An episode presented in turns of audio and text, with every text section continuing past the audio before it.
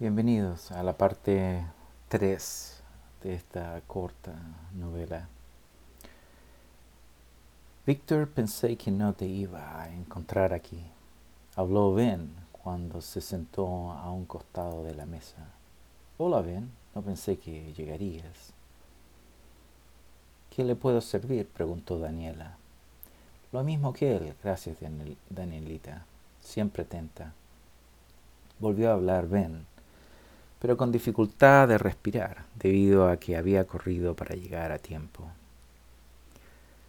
¿Leíste sobre la desaparición de la joven? preguntó Ben. Me pidió la sección de crímenes y ahí comenzó a hablar. Yo estaba terminando de escribir algunos detalles y cerré mi cuadernillo. Agarró el periódico o el diario y abrió la página en la sección donde pudo leer más información de la joven.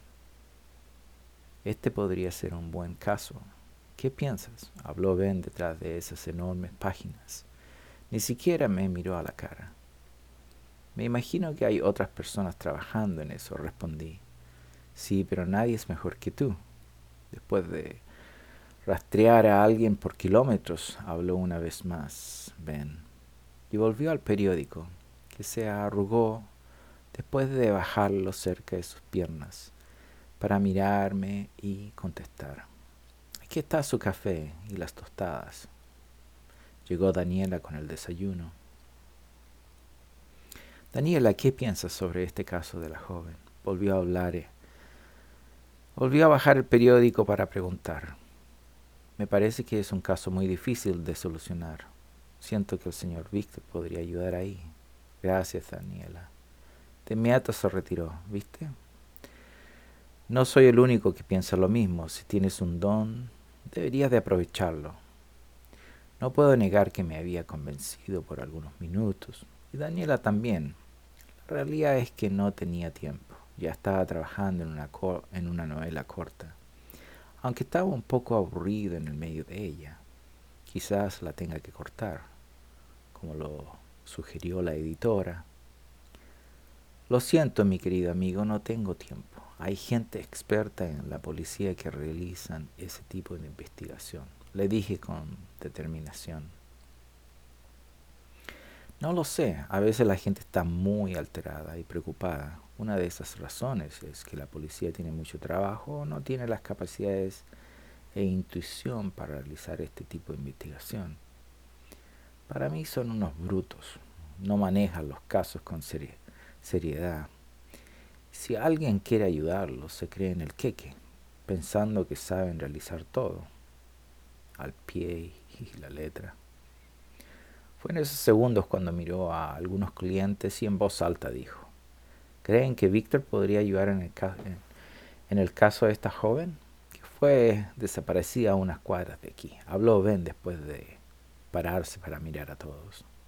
La gente reaccionó positivo me di cuenta de que me conocían. Al parecer habían leído algunos de mis libros. No sé qué decirte. Si entro en otra aventura no tendré tiempo para terminar mis proyectos. Le contesté.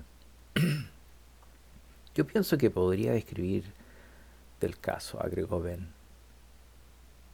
Combinar la vida real con la ficción es algo que no se juega. A veces la gente no puede tomar puede tomar de la manera incorrecta, lo puede tomar de la manera incorrecta. ¿De qué estás hablando? Todos los autores se basan de la vida real. Por eso que la gente lee. Lo difícil es cómo escribir algo que el público puede aprender. Tú tienes una capacidad de resolver este tipo de casos y podrías escribir sobre eso, como dije. Ayudaría bastante. Fue en esos minutos cuando recliné mi cuerpo hacia atrás de la silla. Sé que Ben tuvo razón. Daniel, Lita y el resto de la gente estaba ahí. Pero tenía miedo en embarcarme en una aventura como esa y no poder ayudar a la gente que perdió a su hija. ¿Qué hay para ti de todo esto? pregunté. Yo nada, pienso que es una cabeza más en el caso, no es una pérdida de tiempo. Es estar preocupado de nuestra gente. Además vi en ti, en tu cara, la lo feliz que estuviste cuando resolviste el, otro caso. Una vez más insistió, insistió Ben. No estuve convencido, así que le dije a Ben que no insistiera, que la vida que llevaba estaba bien, que no tenía que preocuparme de nada. No creí que yo podía ser la persona indicada para realizar este tipo de investigación. Me fui del lugar en dirección a la plaza principal y me senté ahí por algunas horas. Al otro día en el café, Daniela me atendió, pero está un poco enojada y yo no sabía por qué. Quizás fue algo que le pasó en la casa. Algunos clientes que vi el día anterior me miraban extraño también. Fue algo fuera de lo común y salí de ese lugar con mi café en la mano. Tomé un descanso y como a las ocho de la noche pensé en la joven. Fue una seguidilla de preguntas que comenzaron a aparecer en mi cabeza. Involuntario no pude negar que tuve muchas preguntas para la policía y la gente que no vio a la joven esa mañana salir, que deberían de haberla visto. Mi corazón comenzó a latir muy rápido. Y cuando Ben llegó como a las nueve de la mañana, oh, I'm sorry, de la noche, casi en la entrada de la casa le dije, escribiré sobre este caso. Será una aventura diferente a otras. Le dije. Ah, espero que el siguiente capítulo mejore un poco más la lectura.